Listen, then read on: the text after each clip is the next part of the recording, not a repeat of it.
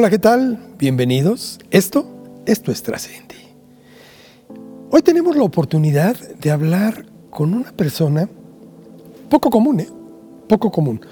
Porque él ostenta una descripción que a lo mejor muy pocas personas en el mundo pudieran ser semejantes. Él es un aventurero. Y cuando hablo de aventurero, es un hombre que se ha dedicado a superar muchos retos, sobre todo deportivos, pero también en la vida. Le cuento que ha escalado las cumbres más altas de cada continente, ha participado en nueve Dakars y realizó una proeza que es extraordinaria. Caminar en solitario por más de un mes en la Antártida. Estas son algunas de las proezas que ha hecho. Aunado a ello, ha escrito libros, da conferencias y demás. Creo que es un hombre que podemos exprimir muchos de sus conceptos y poderlos involucrar en nuestras propias existencias. Quédese con nosotros, estoy seguro que le va a encantar. Me refiero a Albert Bosch. ¿Vamos con él? Albert, antes que nada, queremos agradecerte mucho en Humanitas el que hayas aceptado esta charla, porque tenemos la oportunidad de estar con un personaje, lo digo abiertamente. Nos has regalado algo que creo que es lo más valioso de un ser humano, que es su tiempo y sus experiencias. Así es que a nombre de todo este equipo, de veras te lo agradecemos muchísimo. Y si me lo permites, entramos en materia. Pocas personas, pocas personas en el mundo pueden ser descritas como aventureros. Honestamente, no, no me cuadraba cuando vi esto y decía, ¿por qué aventurero? Cuando empiezo a ver tu vida, cuando empiezo a leer, entiendo que es lo más significativo y lo más importante. ¿Cómo llegas a obtener precisamente esta categoría? Bueno, la verdad es que al principio cuando me empezaban a denominar o clasificar como aventurero, porque claro, en nuestra sociedad necesitamos clasificar a la gente. Este es abogado, este es no sé qué, este es profesor, este es tal. Y era como un poco inclasificable porque hacía muchos deportes diferentes, extremos, pero al final pues un periodista me dijo, este no, porque a veces me presentaban como el piloto de rallies del Dakar, el triatleta, el escalador, y claro, y un día me hicieron una entrevista global y, dice, ¿cómo le ponemos? ¿Qué título le ponemos? Estaban nerviosos y un, periodista dijo, este lo que es un aventurero. Me daba vergüenza, pero al final me he acostumbrado a este término porque se ha incorporado a mi filosofía de vida o yo me he incorporado a él. O sea, porque, bueno, yo llegué básicamente a eso, resumiendo, porque yo competía deportivamente en cosas y escalaba y quería ser bueno y labrarme un futuro dentro del deporte, la pasión por el deporte, la naturaleza y todo, pero siempre desde el parámetro de la competición. Gran error para mí, porque no, yo no, era de élite, ¿me entiendes? No, no, no era un... O sea, pensaba que podía llegar a ser bueno entrenando mucho, tenía cierto talento, pero no tanto como para ser profesional. Y luego llegó un momento que estaba bueno, frustrado porque no podía quedarme viviendo de lo que me apasionaba y, me tenía que dedicar a otros trabajos y, hacer el deporte, las experiencias como hobby. Pero al final se me ocurrió, dice, ¿por qué no aplicas otras capacidades que tienes en la vida?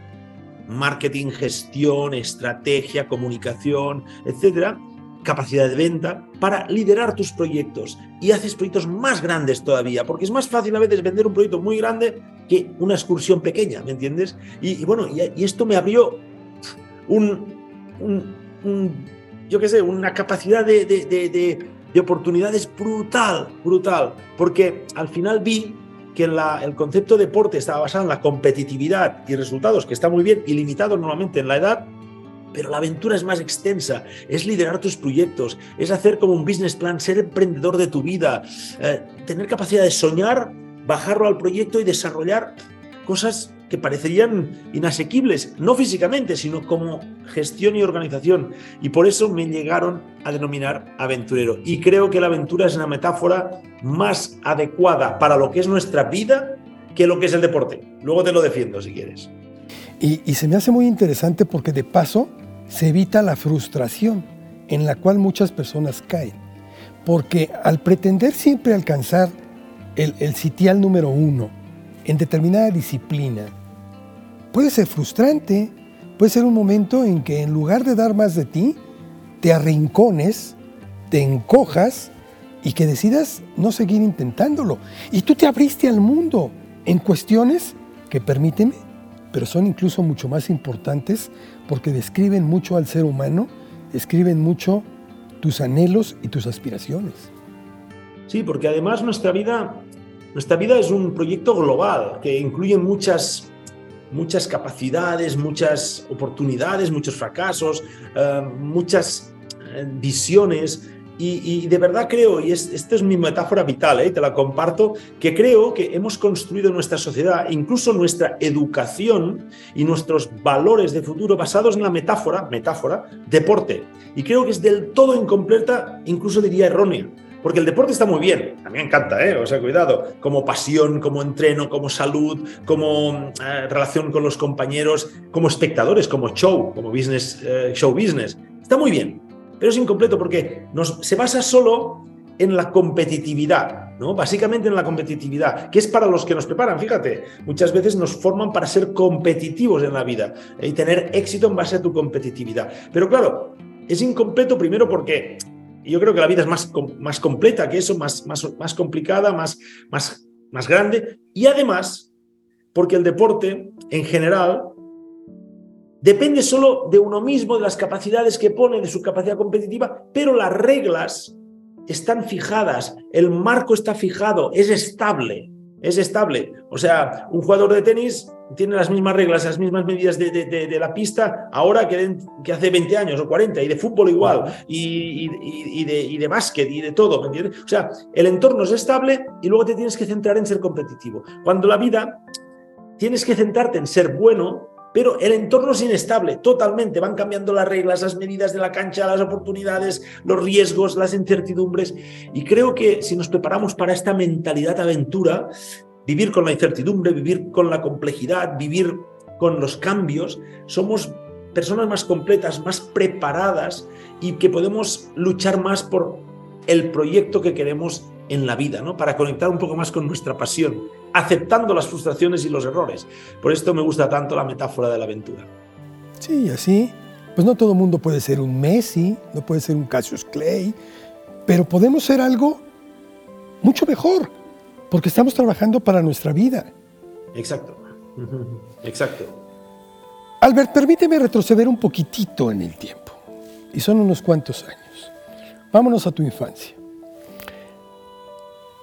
¿Cómo era tu familia nuclear? Y yo tengo interés por saber si desde pequeño tú ya soñabas o jugabas con realizar alguna de estas hazañas que ahora, ahora has podido concretar. Sí, bueno, resumiendo, mi familia nuclear era bastante, lo que diríamos, bastante tradicional en el sentido de una familia sin traumas, sin problemas, bien avenida, eh, mis padres no, tuvieron nunca ninguna, ningún desencuentro importante. Vivíamos en un pueblo muy pequeño de los Pirineos, de Cataluña, en España, tocando a Francia. Pueblo pequeñito, donde no había muchas actividades fuera del fútbol, que había siempre, la montaña, había mucha afición a la montaña, y la moto de campo. Por esto me dediqué tanto a las partes extras, ¿no? de, ir, ir, libres, ¿no? de ir a la montaña, a la moto, escalar, etc.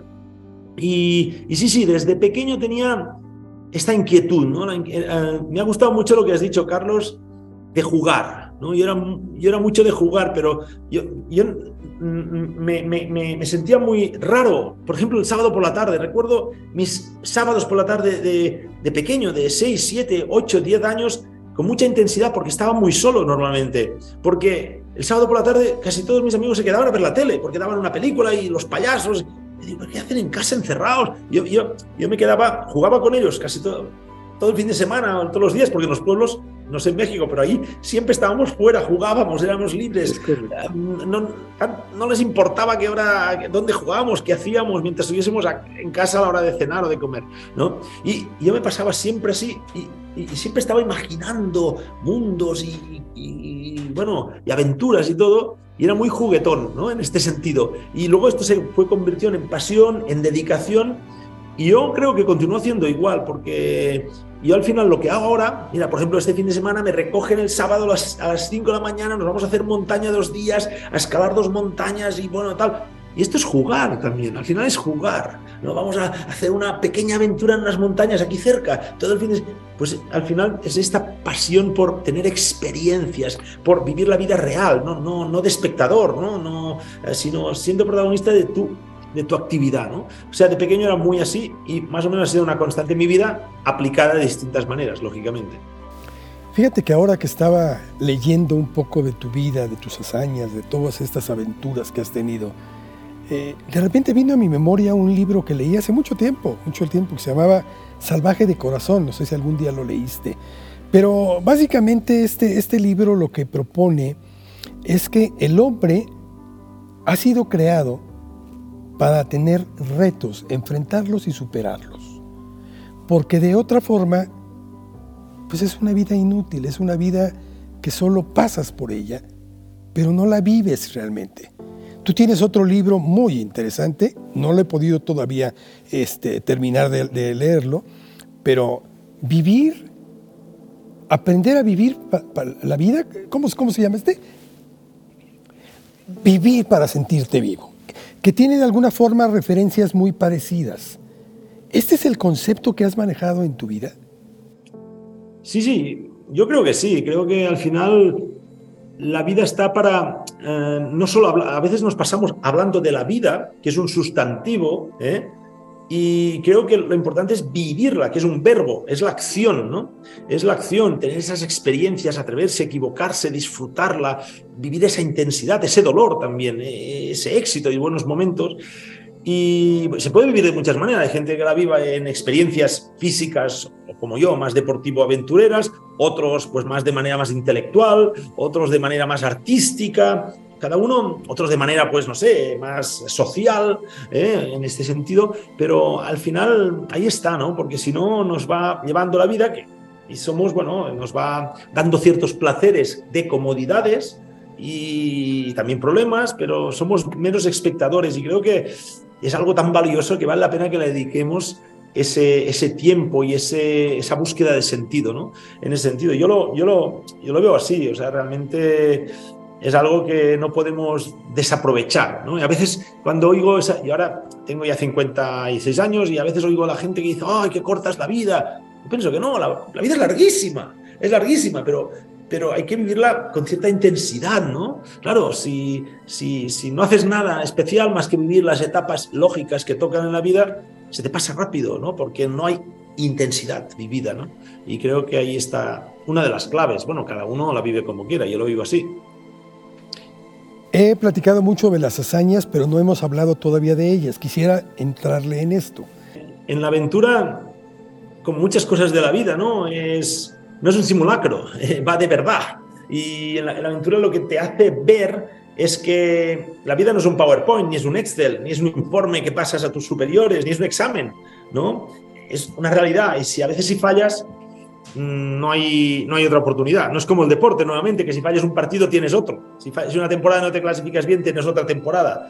En la aventura muchas veces fallar no significa solo no alcanzar el objetivo, sino que a veces puede significar desaparecer o tener un accidente gravísimo. En este caso, en el Everest es la única vez en mi vida que me he despedido, porque vi que todo iba mal, eh, veía claramente lo que podía pasar y, y al final tuvimos suerte y la tormenta que estaba prevista se retrasó dos horas y pudimos salir vivos. Pero cuando estás en situaciones tan críticas, que tu vida haya dependido de la suerte, no mola. O sea, está bien tener buena suerte, claro que sí, pero, pero, pero que estas cosas dependan del azar y no hayas hecho bien las previsiones o, tu, evolución, pues te hace, te hace dudar mucho ¿no? de, muchas cosas. Y ahí, ahí me salvó la suerte. Si no hubiese tenido una suerte determinada, no estaría aquí. y bueno, son, claro, a veces en, la aventura hay situaciones extremas, no tantas como parece, porque gestionamos muy bien los riesgos, nos especializamos en anticiparnos mucho, prepararnos mucho, concentrarnos mucho, ser muy conscientes, pero a veces es verdad que estás muy cerca de un posible desastre. Pero si la vida es una aventura y cada quien decide vivirla como sea, para tener éxito hay que planearla bien. Dices que no puede dejarse nada al ahí se va. Hay que atar todos los cabos. Hay que hacer bien todo lo que depende de ti, hacerlo muy bien, todo lo que depende de ti. Es una norma básica, muy simple, pero básica, porque la estabilidad no la puedes buscar ni en la aventura, ni en la vida no la puedes buscar fuera lo externo es eh, inestable por naturaleza, el cambio exponencial que estamos viviendo, las guerras, la, el COVID, los problemas políticos, todo, todo, ¿no? Y en la aventura también, todo es inestable. Por lo tanto, a veces buscamos la estabilidad fuera, lo que hay que buscarla es en nosotros mismos. Primero en nuestra forma de ser, pero también en hacer bien lo que depende de nosotros.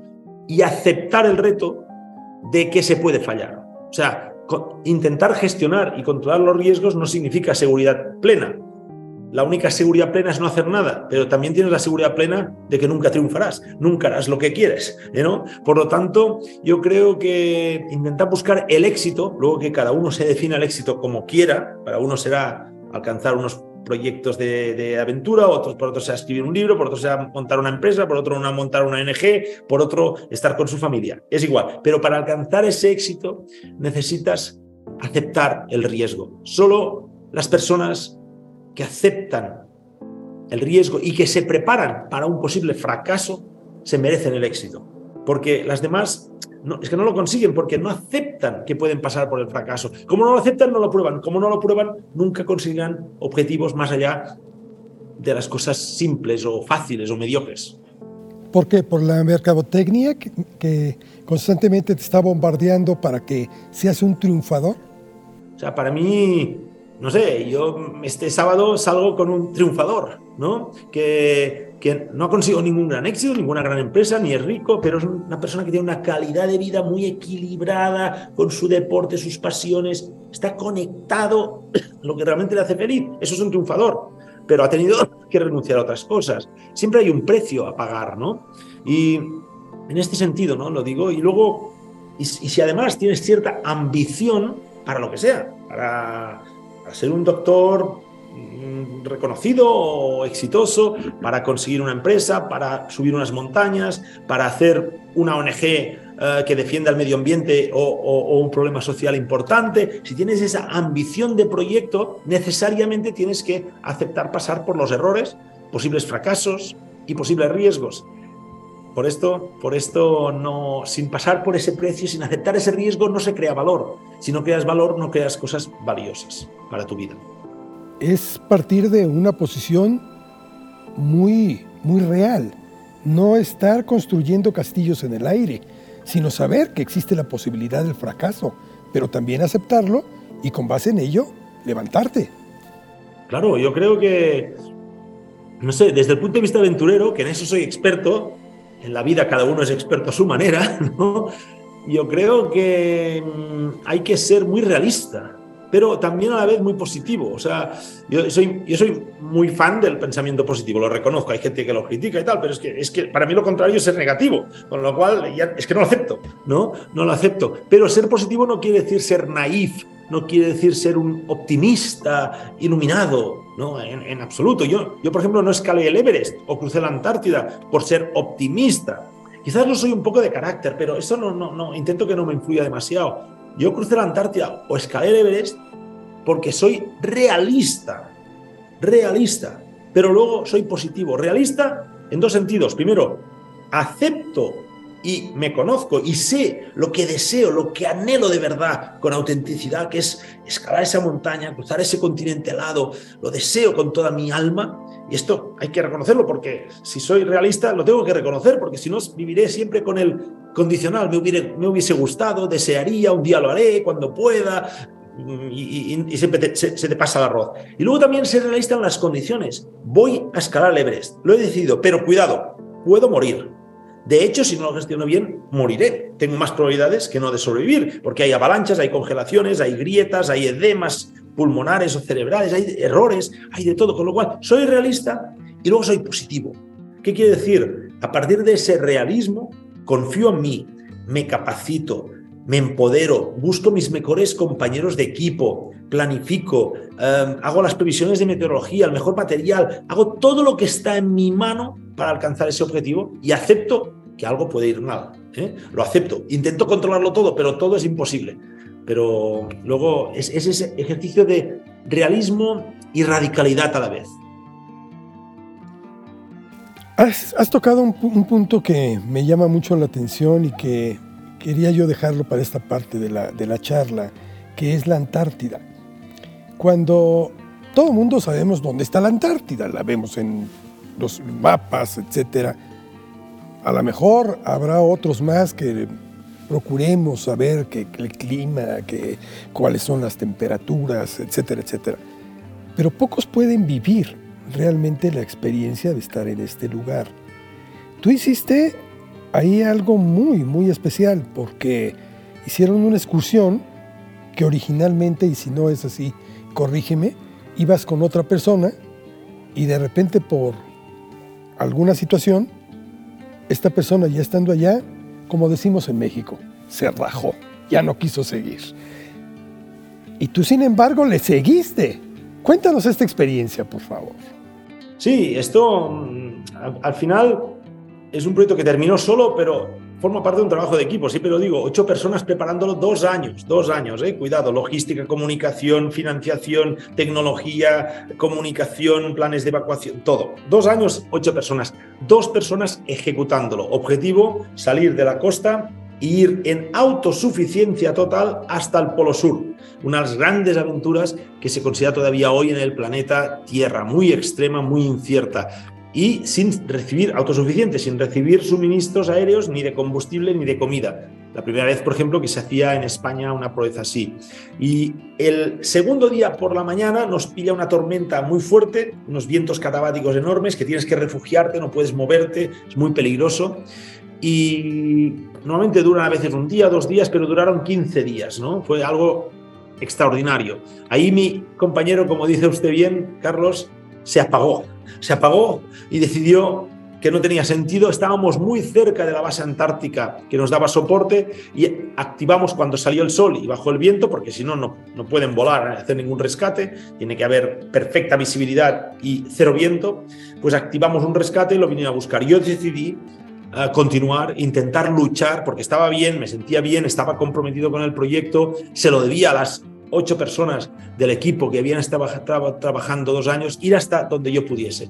Y bueno, continué y en ese caso me, fue bien. A veces he fallado, ¿eh? no, no, no creáis que siempre tengo éxito, lógicamente, pero ahí tuve éxito. Al final llegué al Polo Sur un mes y medio después, estando, o sea, me crucé la Antártida eh, en aventura, autosuficiencia, pero además solo. Y esto es un regalo de la vida del aventurero, ¿no? Poder vivir esta experiencia en uno de los lugares más remotos, más puros de nuestro planeta, en total comunión, en total conexión, porque estaba la Antártida y yo. No vi en un mes y medio ningún animal ni bípedo o racional como nosotros, ni otro tipo de animal, ni ningún, ningún organismo vivo, ninguna planta, ni nada. Era soledad pura, ¿no? En conexión con ese planeta tan precioso, tan maravilloso y tan debilitado y maltratado como lo tenemos. Y además fuiste en una época en la que era todo luz, no había noche. Sí, sí, sí, sí. Fui, claro, el verano austral porque son más o menos cuatro meses, cuatro meses y medio de luz total, plena. O sea, no es imposible, no tienes, tienes que llevar un frontal ni una linterna, nada. Siempre hay sol, siempre está a la misma altura más o menos.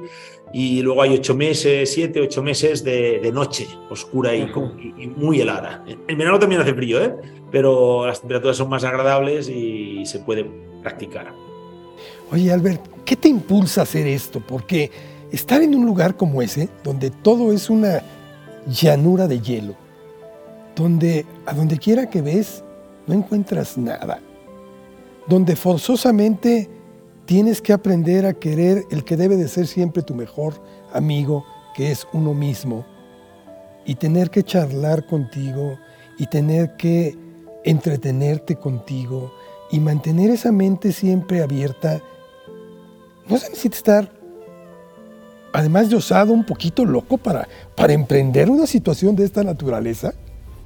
Sí, yo creo que se puede mirar de las dos maneras, ¿no? O sea, em, quizás sí que hay que estar un poco loco para emprender estas aventuras extremas y que te pueden suponer, seguro, muchas incomodidades y mucho esfuerzo y sufrimiento y quizás también algún accidente grave o incluso letal. Hay que estar un poco loco, pero también quizás los verdaderos locos son los que sueñan con cosas y nunca las hacen. ¿no? Porque si las sueñas de verdad, ¿no? Porque, porque al final vives tu vida esto incondicional, ¿no? Con lo cual, locura por locura, escojo la acción, ¿no? Escojo la acción. ¿Y qué busco? Pues yo busco primero esta conexión con la naturaleza. Para mí, el deporte, la aventura, es como un medio, no está en un fin, ¿no? Es, es un medio para, viajar, pero viajar de una manera muy experimental, a unos lugares remotos, difíciles de alcanzar, eh, desconectados de, lo que es la masificación, la civilización incluso, que tiene muchas ventajas, pero lo colonizamos todos, somos como una plaga, ¿no? También está bien apartarte de la civilización y reconectar con lo que somos, naturaleza, ¿no? Y ahí, ahí reconecto.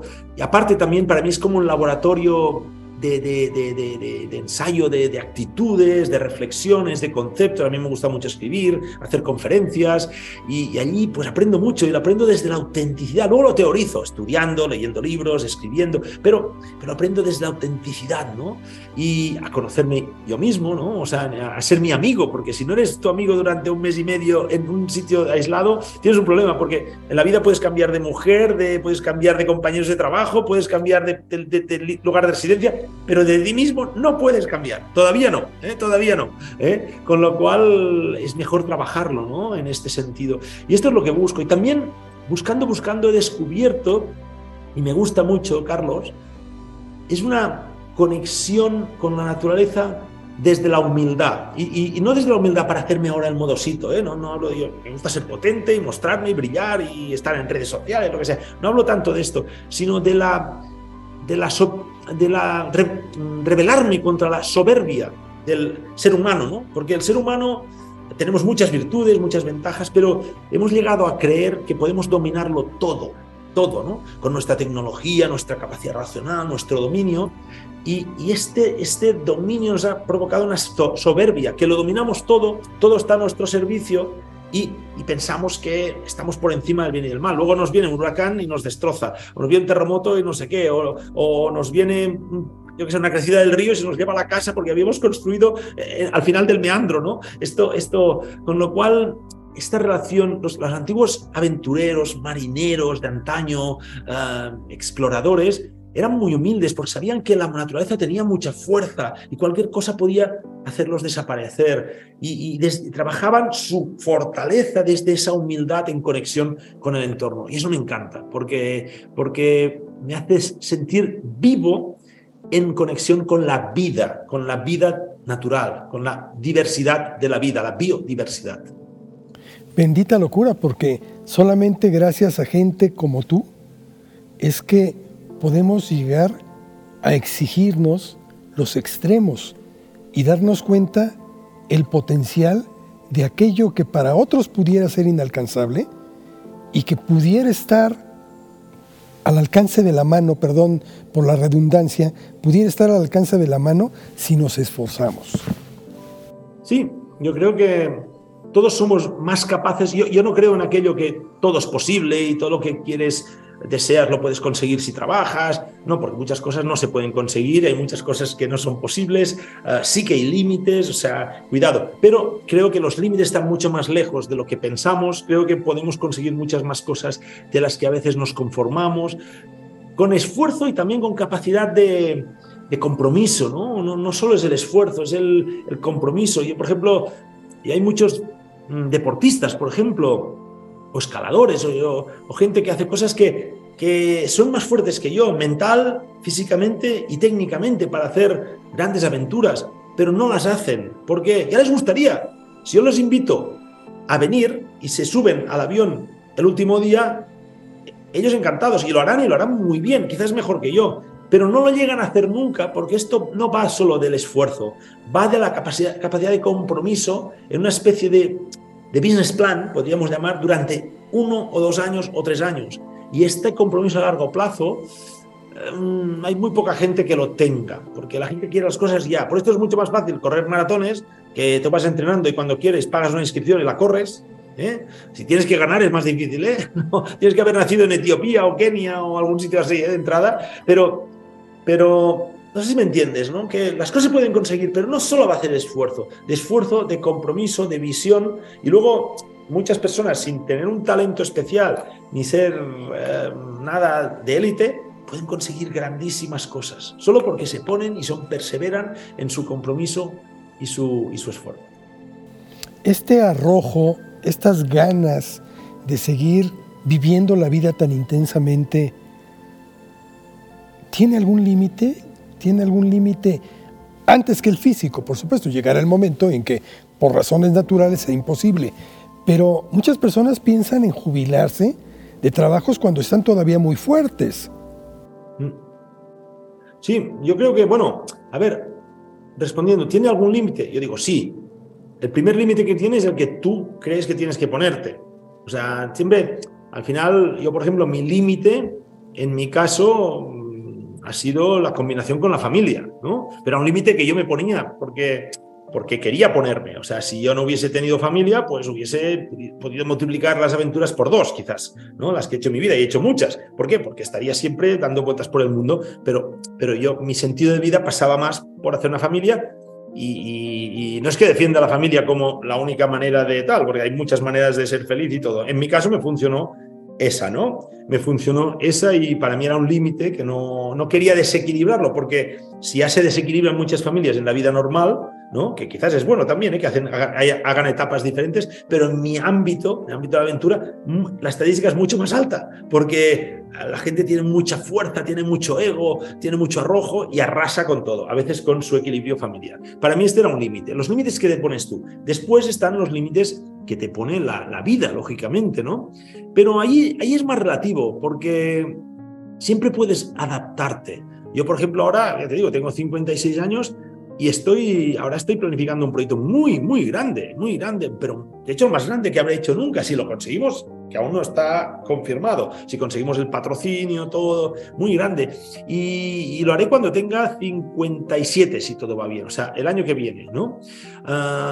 pero es que dentro de 10 años, que tendré 67, haré otros proyectos. Si la salud más o menos me acompaña, ¿eh? la salud, pero hago, hago mucho también para tenerla, ¿eh? hago mucho. Y a los 77 quizás hago otros. Y yo conozco a una persona de casi 80 años que está escalando a los 14, 8 mil, del mundo. O sea, eh, sí que el límite físico está, pero la aventura, repito, no es competitividad y ganar carreras solo. Es, te puedes adaptar a hacer, yo tengo proyectos para los 80 años y 85 adaptado a otro nivel físico, pero igualmente es exigentes a nivel de reto y, de mentalidad y de perseverancia y de organización. O sea, yo creo que de esto no te jubilas por poco que el cuerpo te lo permita al nivel que sea, ¿no?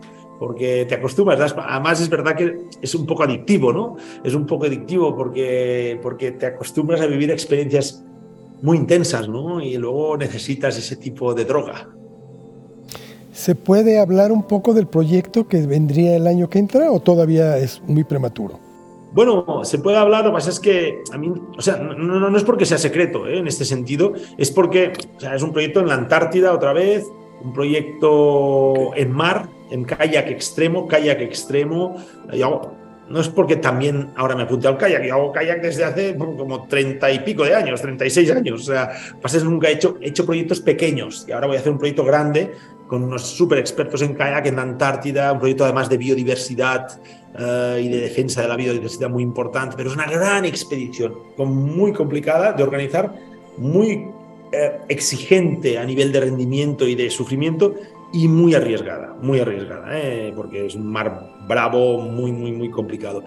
Pero más que nada que no lo suelo comentar mucho en este sentido porque, porque hasta que no está garantizado, sobre todo la financiación y que no hay tal, eh, claro, luego si no se hace, si no se llega a hacer, puede parecer que. Porque hay mucha gente que anuncia cosas que luego nunca se hacen. Y a mí eso tampoco me gusta, ¿no? Me gusta anunciar cosas cuando son firmes, porque Pues es verdad. Eh, puede parecer, a veces parece que yo que todos los proyectos que me, me, propongo los realizo y no es verdad, pues solo se ven los que me he propuesto y he conseguido. Pero hay muchos que me he propuesto y no he conseguido terminar, hay muchos que me he propuesto y no he conseguido empezar, ¿no? Porque no los he vendido, y muchos que me he propuesto, pero lo he soñado y todo, y, no los he conseguido ni ir a vender. Estos son los peores fracasos, ¿eh?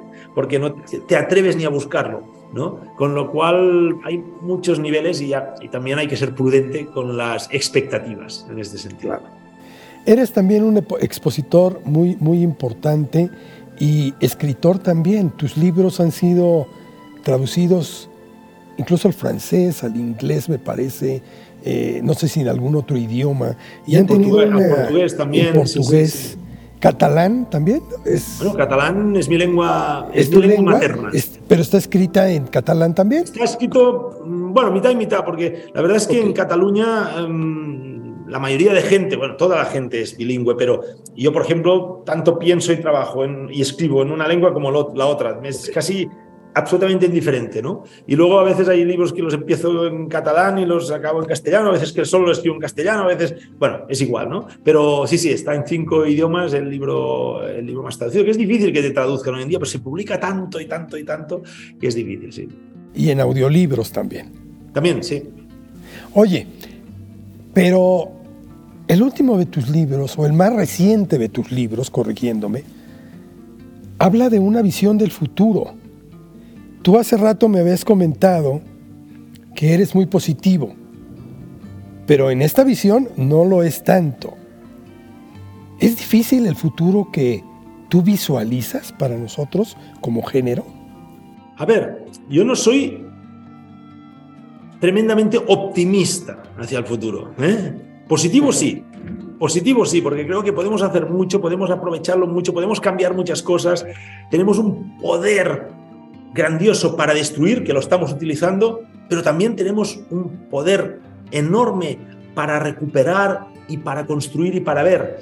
Lo que pasa es que solo lo acostumbramos a usar cuando estamos en la crisis. Los humanos somos muy buenos gestionando crisis, pero y siempre los héroes son los bomberos, las enfermeras, los médicos, que está muy bien, que se lo merecen, por favor, pero es triste que siempre tengan que ser los héroes. ¿no? A veces los héroes deberían ser los científicos que anuncian tendencias, los intelectuales que avisan de problemas sociales, etcétera, ¿no? Para poder anticiparnos, pero somos muy cortoplacistas y eso me hace no ser muy optimista, pero sí positivo. Y al final, para no, yo no quiero vivir amargado, ni quiero vivir en, en una toxicidad y negatividad, porque tal como veo algunas cosas, me daría para ello. Yo vivo conectado a la solución, hago lo posible, intento eliminar de mi vida cada vez más las cosas que sean negativas para el planeta, aunque yo no salve al planeta, yo necesito estar allí, etc. Y sí, ese libro, ese libro no tuvo tanto éxito como el otro porque no conecta tanto con la persona, pero yo creo que es muy interesante y, y bueno, habla un poco de,